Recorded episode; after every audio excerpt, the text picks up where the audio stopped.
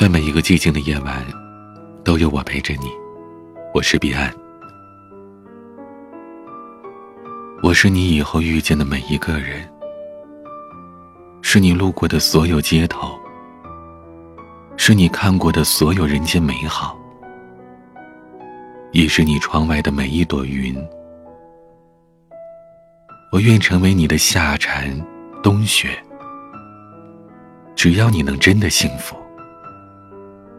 纵然与我无关，我也真的欢喜。莫之余，他总说和好容易，如初难呐。他之所以这么说，是因为这是他跟前任第三次复合之后的感悟。每一次分手最初的时候，莫之余总是哭得悲天抢地。那种状态仿佛是痛失了真爱一般。每一次顾青南都问他：“哎，是你男朋友不幸去世了吗？”莫之瑜哭着骂他滚。顾青南说：“不就是分个手吗？至于这么丢人吗？哪儿丢人了？谁分手不得难受伤心一下呀？不然怎么证明爱过呀？”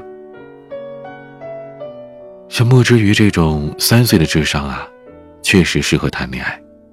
虽然每一次顾青南都打击他，可最终仍旧会心疼他，请他吃顿好的。可最让人无奈的是，这一顿饭还没彻底消化完呢，莫之瑜就已经和前任好了。顾青南不止一次的警告他，再分手就别来烦我了。可莫之瑜。总是永远嬉皮笑脸的说：“嘿，不会有下一次啦，我们真的不会再分手了。”但事实证明，两个总是喜欢破镜重圆的人是走不长的。终于，在最后一次分手的时候，莫之余悟出了一个道理：这世界上有和好如初这个词，却真的没有和好如初这件事。和好太容易了。如初，太难了。莫之瑜之所以在感情上近乎白痴，在一定程度上和他父母有着脱不开的干系。从小到大，他妈妈对他一直是严格管教，哪怕上了大学，每次放假回家也必须得在九点之前进家门。再加上莫之瑜是一个从小就在温室里长大的姑娘。从来没有遇到过什么挫折和困难。莫之瑜分手三次的那个前任，就是他的初恋。周围所有人都看得出来，那个男的对他并不上心，可莫之瑜偏偏就觉得他好，觉得他是全世界最好的。而这个念头，仅仅是源自于有一次下自习之后，他前任给他带了一个暖手宝。就这么一件微不足道的小事儿，莫之瑜他记挂了整整两个学期，以至于后来前任劈腿，可他仍旧选择原谅。但莫之瑜不知道的是，他前任送给他的那个暖手宝，是顾青南托他前任交给他的。以他前任的心思，根本想不到这么周全。那天恰好是莫之瑜的生理期，顾青南知道他肚子疼，特意给他买的。可他却当成了是来自于前男友的关心。爱情之所以伟大，是因为它能让一个健全的成年人变成白痴。顾青南在很小的时候就认识了莫之余，两家虽然不算什么至交吧，但也算是比较熟悉了。顾青南的爸爸是莫之余家的司机，因为两个孩子年龄相仿，便从小一起玩。在顾青南很小的时候，他爸妈就告诉他：“你是哥哥，要处处让着妹妹，要懂得照顾妹妹。”于是，这个习惯一直保持到现在。莫之瑜是家中的独生女，家境优越，知书达理，她格外珍惜顾青南这个哥哥。但顾青南明白，他俩的关系也仅限于此。他小时候不懂家境的差别。只觉得莫之瑜家挺大的，挺好的。可慢慢长大了，他渐渐的明白两个人的差距有多大。可他仍旧控制不住对莫之宇好，毕竟从小养成的习惯，改不了了。因为贪玩，成绩不好，顾青南在高二的时候就辍学了，跟着一个远房的叔叔去外地打工。等他再回来的时候，莫之宇已经上大一了。莫之宇念书的城市在南京，于是顾青南就选择在南京工作。他总觉得，一个姑娘独自一人在外地，没有人照顾是不行的。顾青南在南京开出租车。他说：“这份工作时间自由，他可以随时见到莫之瑜。每到莫之瑜上完了最后一节课，他都准时在校门外等着，带着莫之瑜去吃宵夜，然后再准时的送回学校。一开始，身边的同学都问莫之瑜：‘哎，那天天接送你的人是谁呀？’莫之瑜心不在焉的说：‘我哥呀，我老家的哥。’顾青南走在后面。”听得真真切切的，他看着莫之瑜的背影，心里有点失落。可转念一想，好像也没什么错，他可不就是他的哥哥吗？莫之瑜和他那个前任分手之后，像是变了一个人，很长一段时间总是闷闷不乐的。顾青南怎么逗他，他也不笑。有一次，顾青南在学校门口等莫之瑜。正好看到他前任和一个姑娘在前面走。这时候，莫之瑜正在迎面走来，顾青南一个箭步跨过去，迅速的用右手捂住了莫之瑜的双眼。莫之余瞬间愣在原地。当顾青南将手拿下来的时候，他手心里竟全是眼泪。莫之余仍然呆呆的站在那儿。过了好一会儿，才轻声的说。谢谢。直到大学毕业，莫之余都没再谈过恋爱。他说他的初恋太失败了，以至于让他对于爱情产生了恐惧。他甚至觉得所有男人对他的好都是有企图的，所有男人最后都会背叛他。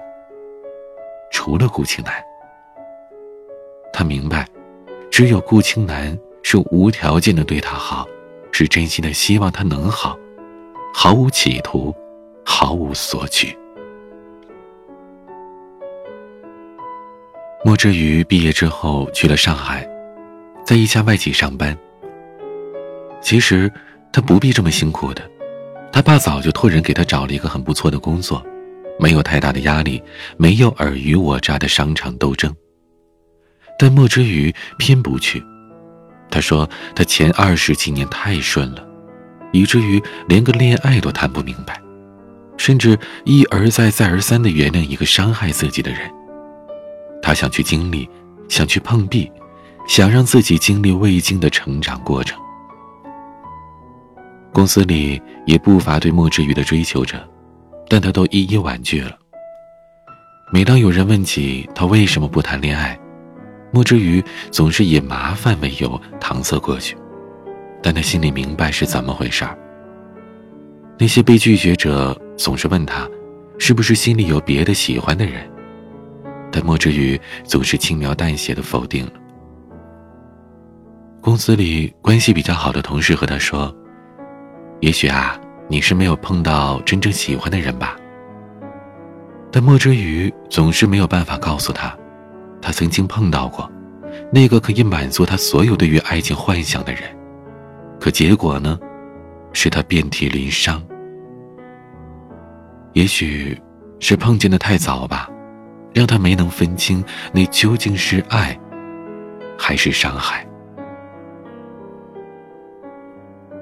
有一次，莫之瑜加班到深夜，他给顾青南发微信说：“好累呀，好想吃盐水鸭呀。”其实他也没指望着顾青南能回应什么。他只是想找个人说说话。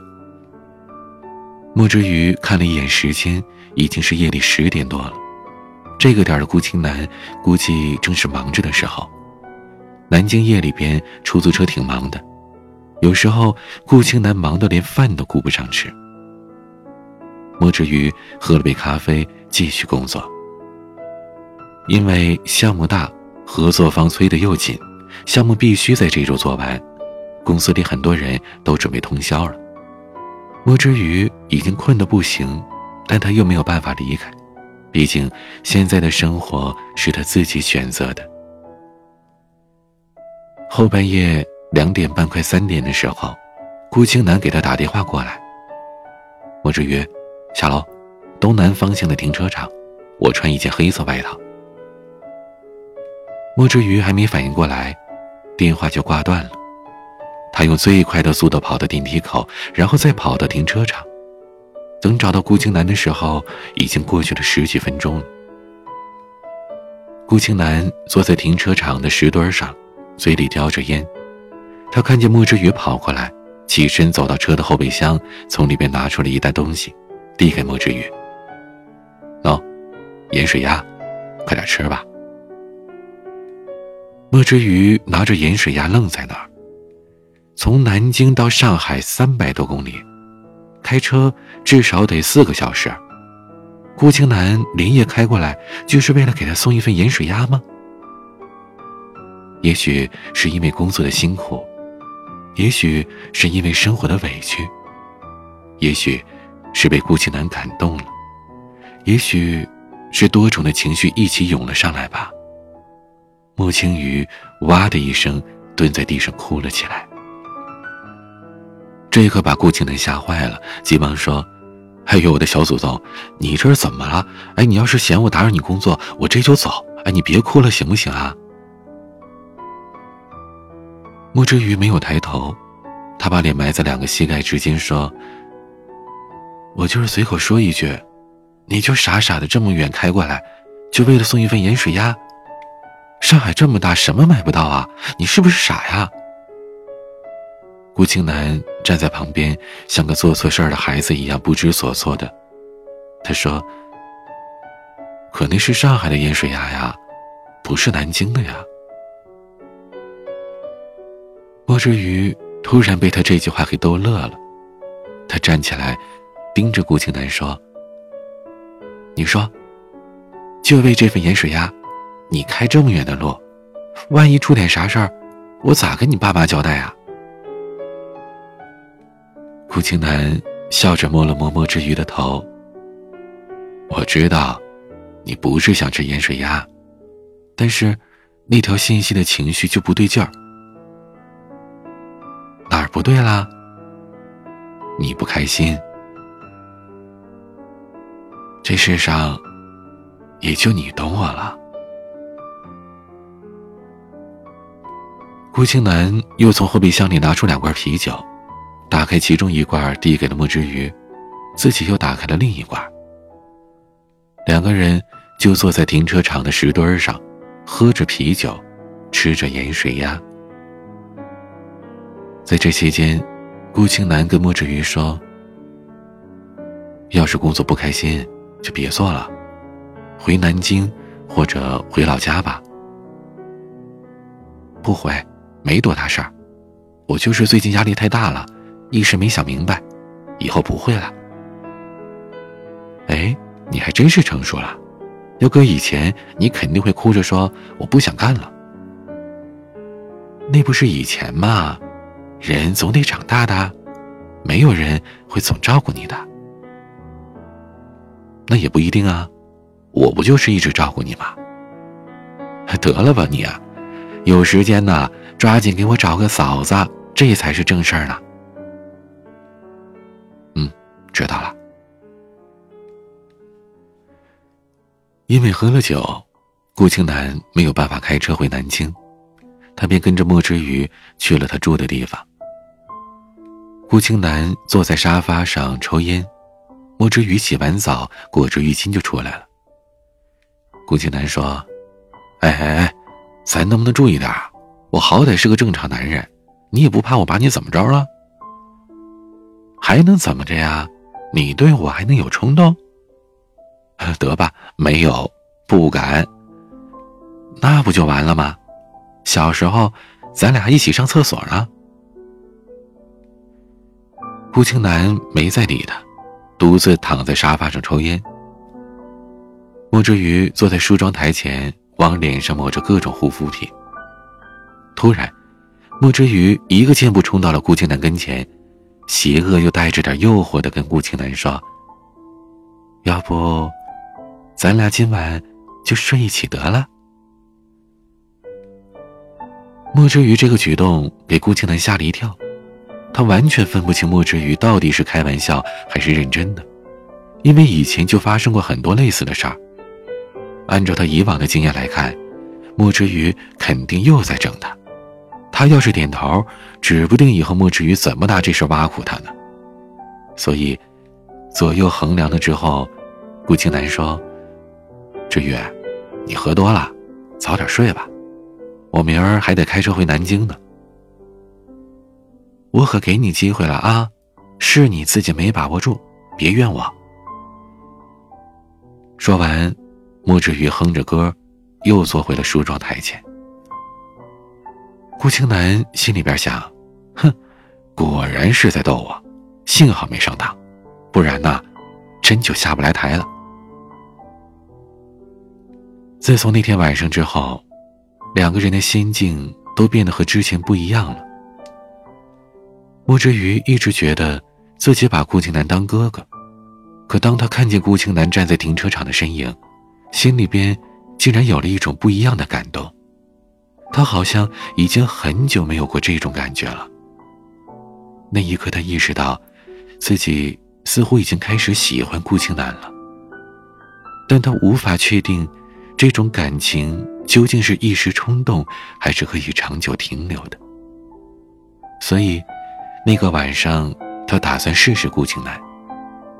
如果顾青南面红耳赤、结结巴巴的，就证明他也是喜欢自己的。可结果似乎有些出乎意料，莫之于没想到顾青南冷漠的拒绝了他，只是说了一句：“你喝多了。”莫之于有些心灰意冷，但也在自己的意料之中。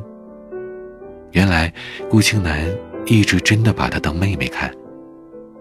只是妹妹而已。顾青南开车回南京的路上，一直在想：这么多年，他对莫之瑜究竟是一种怎样的情感？车离南京越来越近，答案也越来越清晰。他也终于肯面对这么多年来自己刻意回避的问题。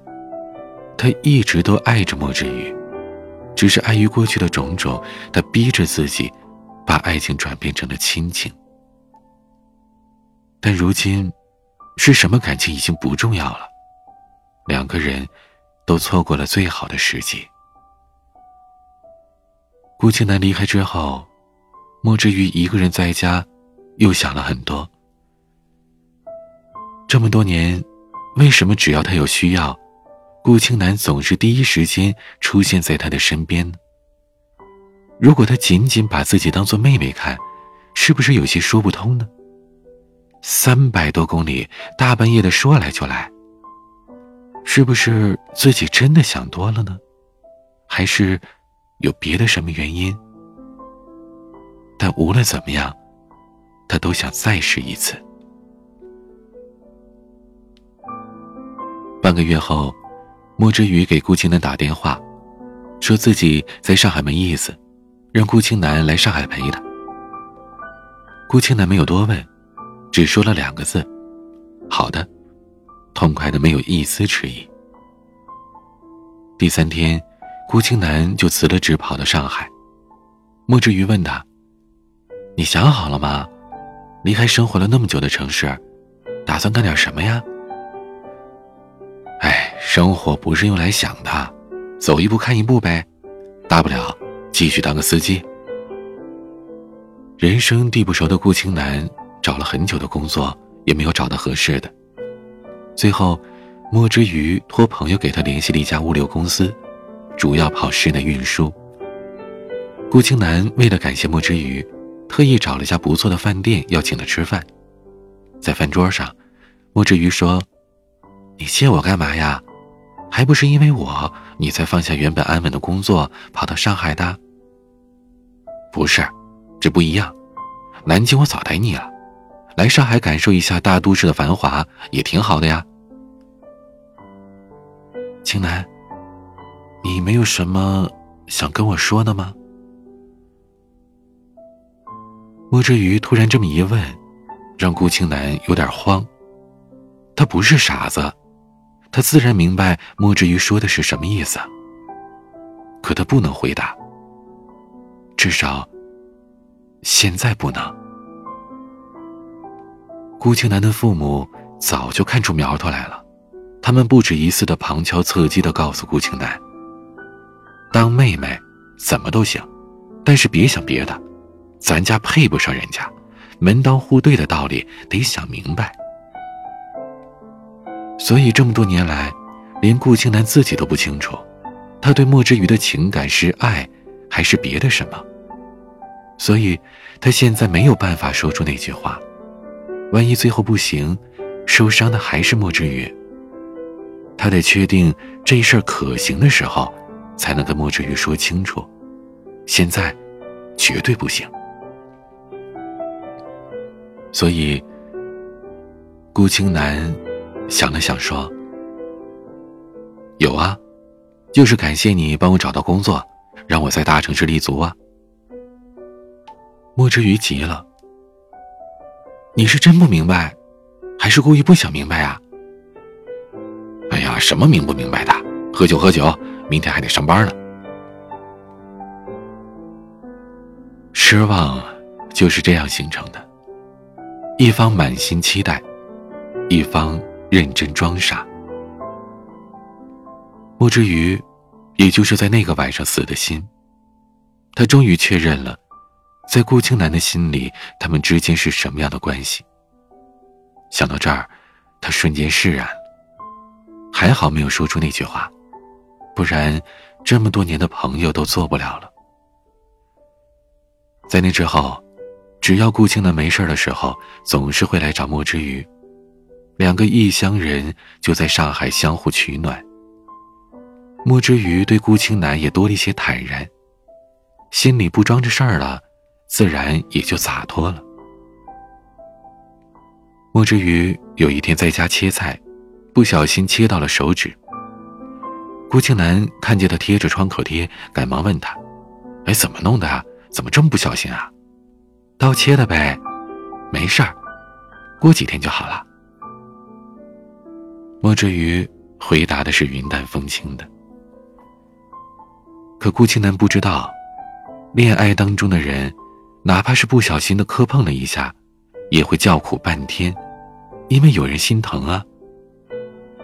可单身的人，即使割伤了流血，也只是咧一下嘴，包扎好伤口。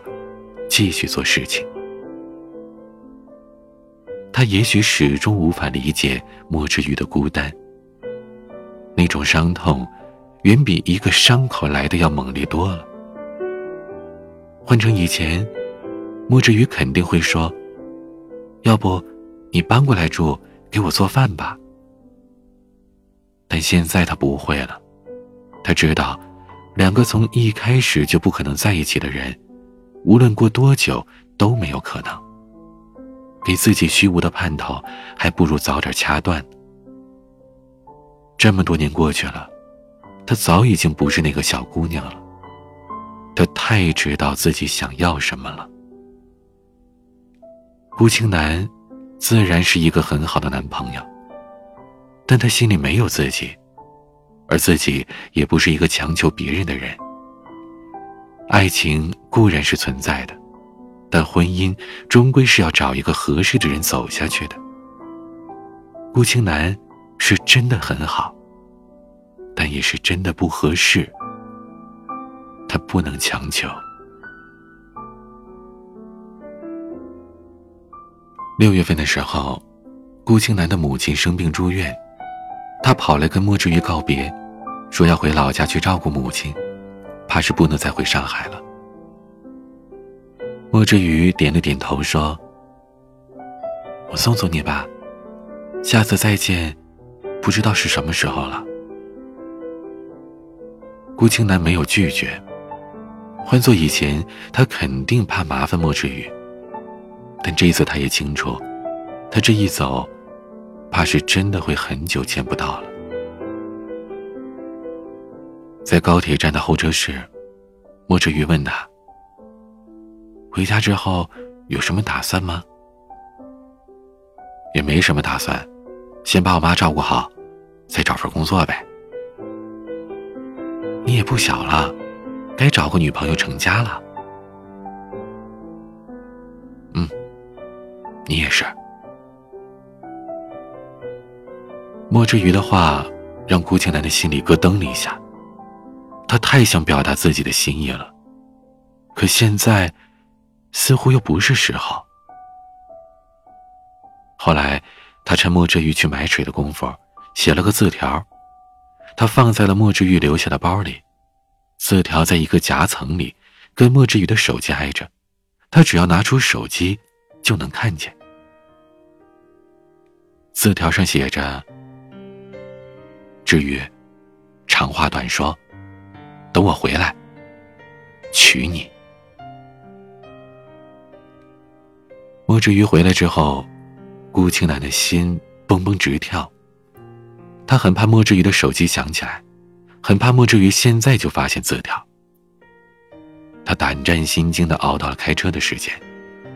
顾青楠摸着莫志瑜的头说：“丫头，照顾好自己。”其实你早就长大了，只是我还觉得你没长大。有事给我打电话啊。莫志宇的眼睛有些微微发红，他点着头说：“放心吧，不是大事儿，可不敢劳您大驾呢。等我升职加薪了，肯定第一时间告诉你。回去好好照顾阿姨，然后。”也好好照顾自己。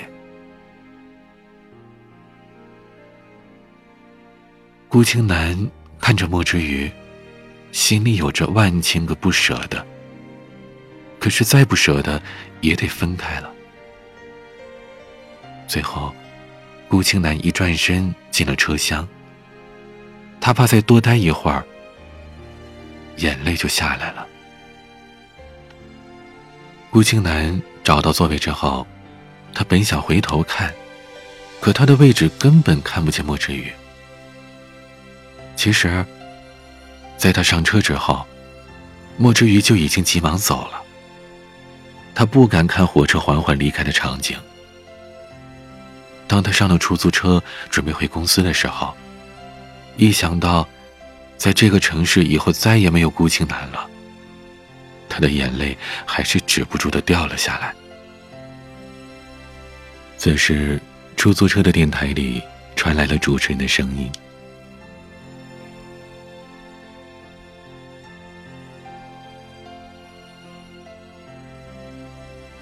我希望有个如你一般的人，如山间清爽的风，如古城温暖的光，从清晨到夜晚。”由山野到书房，只要最后是你就好。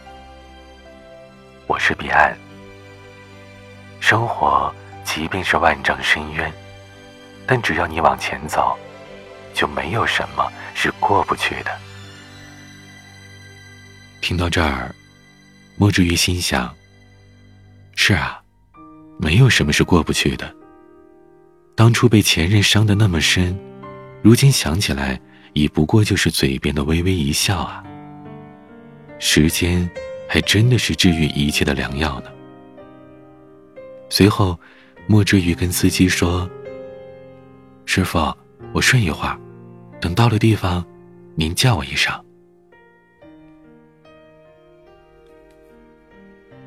等顾青南再见到莫之瑜的时候，已经是一年之后了。顾青南开了个小酒吧，不算大，但足够维持生活。他奔波了那么多年，攒下这么一个店面，他已经很知足了。顾青南没问莫之宇为什么后来没再联系他，在他心里，也许那就是莫之宇的答案了吧。尤其是当他看到莫之宇身边的男朋友时，似乎一下子释然。莫之瑜这次回来，主要是带男朋友见父母，商量结婚的事儿。男方条件不错，在上海有一家自己的公司。但莫之瑜的父母倒是没表现得太欢喜，只是在背地里跟莫之瑜说：“孩子，你喜欢就行，我们不要求你找什么大富大贵的人家，也不用你高攀谁，只要一点，他真心对你好就行了。”其实，莫之瑜的父母这么多年来早就反思了自己的教育方式。自从看到莫之瑜上一次被伤成那样，便放手，不再干涉莫之瑜的感情了。他们只是觉得，莫之瑜找的这个男朋友哪儿都挺好的，就是处处都透着见外，看不出他对之瑜的那种喜欢。两个人都是客客气气的。莫之瑜她男朋友见顾庆南的时候，顾庆南正在店里忙着，他突然看见莫之瑜，刚要冲过去迎接，可再看到身边的人，瞬间明白是怎么回事儿啊。顾青南缓步走了过去，笑着说：“哎呀呀，这位是妹夫吧？快来快来，里边请，里边请。什么时候回来的呀？”莫之余多少有些尴尬，但他难得回来一次，不能不见顾青南。三个人客客气气的聊了好半天，顾青南有好几次忍不住想问莫之余：“那字条他究竟看了没有？”可转念一想，人家都有了男朋友，看不看的，又有什么意义呢？摆在面前的这一切已经是答案了，自己还乱想什么呢？在莫之宇走后半年，顾庆南通过朋友介绍认识了现在的老婆林佳。林佳以前就认识顾庆南，小学还是同一个学校的。所以见面之后没多久就熟悉起来了。顾青南觉得林家人不错，有知根知底的，在他看来，一个人知根知底比什么都重要。两个人处了大半年，就准备结婚了。顾青南结婚的时候，莫之瑜因为忙着公司的事儿没办法回来，他打电话说红包让爸妈带过去了，替他向嫂子问好。顾青南在电话里一直说：“好的，好的。”等临了要挂电话的时候，莫之余突然问顾青南：“你爱他吗？”顾青南想了想说：“就是，就是挺合适的。”在婚礼当天，莫之余的妈妈拉着顾青南的手说。挺好的，真挺好的。你看，我就一直跟我们家老头子说，顾青南这孩子呀，就是踏实，知道自己想要什么，不像我们家之余，一天天的呀就知道往外面跑。这不，刚跟男朋友分手，估计啊是不好意思回来呢。顾青南有些恍惚，他好像明白莫志宇问他那句话究竟是什么意思了。但他回头看着远处正在敬酒的林家，心里五味杂陈的。他跟莫之瑜的母亲说：“阿姨，我得去那边敬酒了，以后家里有什么事儿啊，您就跟我说。之瑜不在，有我呢。”顾青南转身离开的时候，听见莫之瑜的妈妈说：“哎，多好的孩子呀，之瑜怎么就错过了呢？”其实，莫之瑜的父母早就看透了两个孩子的心思，只是一直觉得，感情的事情让孩子们自己发展要好过他们从中干涉。可两家大人的想法完全不同。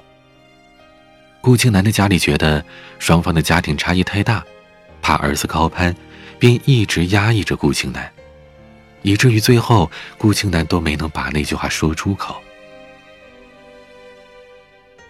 顾青南在那天喝了很多酒，比平时多出了很多。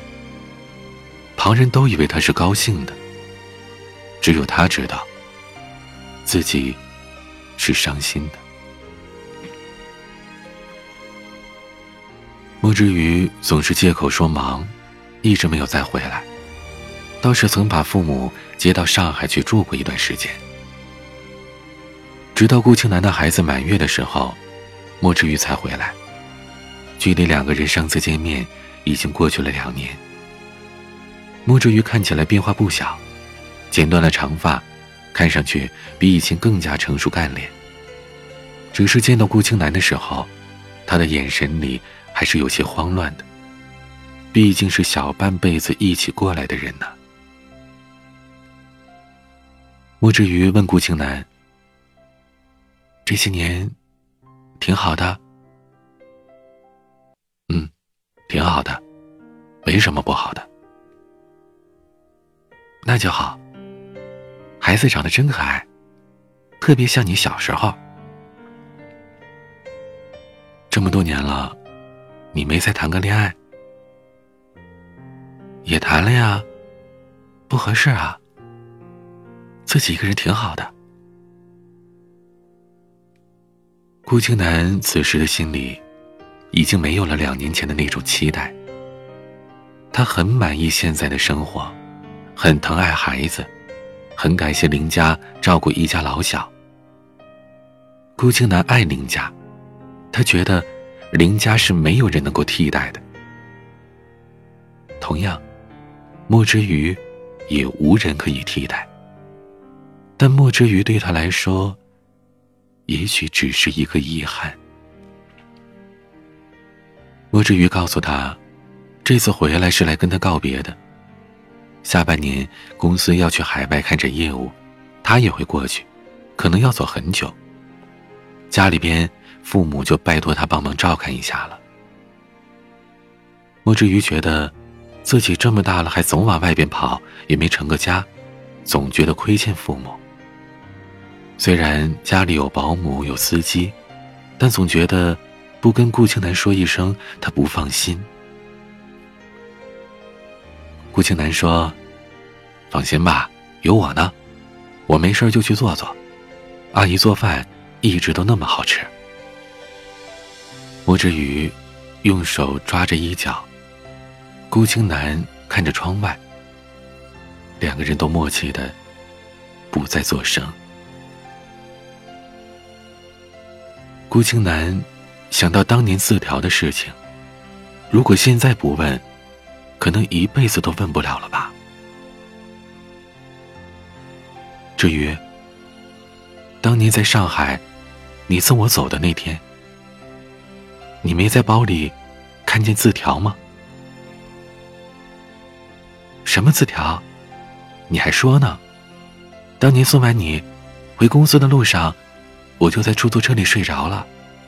下车的时候，包都忘拿了。啊？丢了吗？你没找找吗？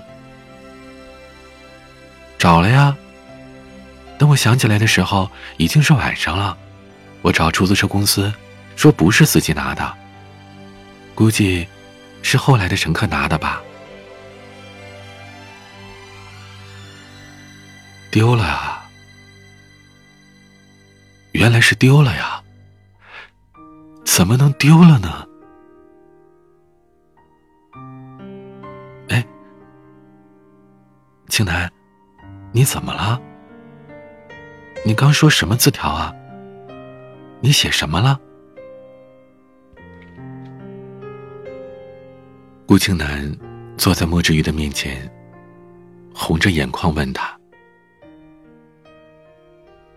你带笔了吗？”莫之余从包里拿出一支笔递给他。顾青南从兜里掏出烟盒，撕开，铺平，然后在上面一笔一画的写着当年的那句话。之余，长话短说，等我回来，娶你。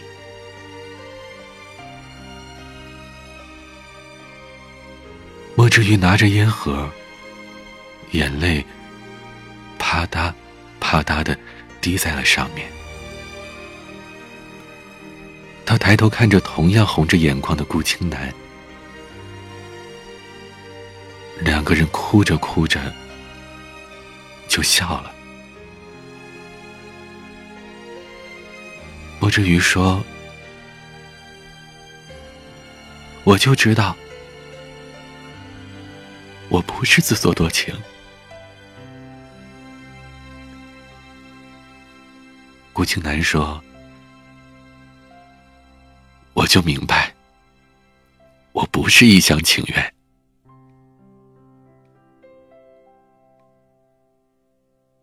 后来，穆之瑜说，他多年前看《萧庄秘史》的时候，不理解苏儿说的那句：“我在心里已经嫁过人了。”如今，他再看顾青南，心里边生出来的就是那句话。虽然现实残忍，但其实，在他心里。她已经嫁过人了。莫之瑜跟我说：“没在一起，也不算遗憾。起码知道，那么多年的感情，没有错付。顾庆南现在很幸福，老婆孩子热炕头。也许这些，是自己给不了他的。”但只要他幸福就好。顾青南跟我说，他还是怀念当初在南京的日子。那个整天缠着他，让他带着去吃盐水鸭的莫之宇，终于还是长大了。他已经长成了自己想象和期待的样子，自己。应该是感到高兴的。我们曾经用最好的岁月去爱一个人，然后再用以后的岁月去忘记这个人。那些热烈而又遗憾的感情，曾经真真切切的发生过，我们只能匆忙的互相告别。然后，再匆匆的牵着别人的手，共度余生。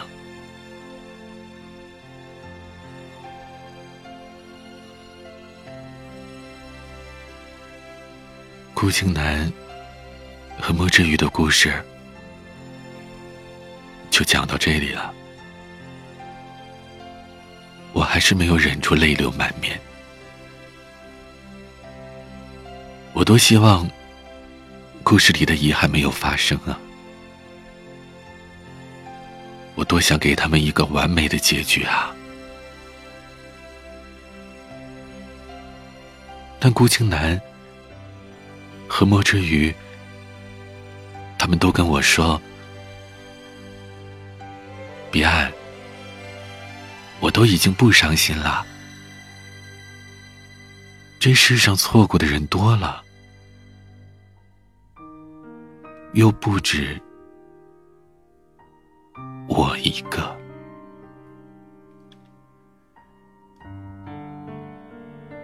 人生不如意，十之八九。你是否也有充满着遗憾的感情呢？是否还会经常怀念起他呢？在节目下方留言，说出你的故事吧。你也可以添加我的私人微信，和我聊一聊。微信号：彼岸幺五零八幺七。彼岸拼音的全拼加上数字幺五零八幺七。微博、抖音。DJ 彼岸，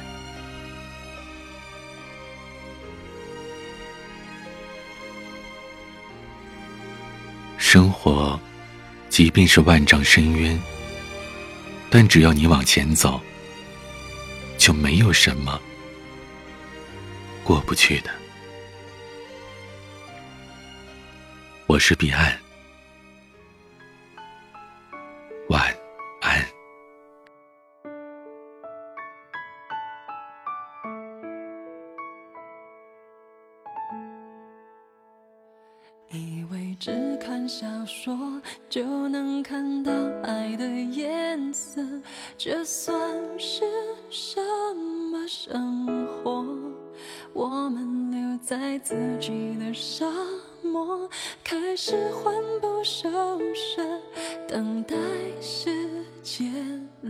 过。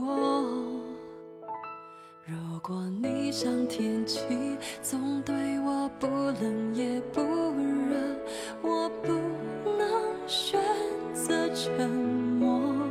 爱情只是。个。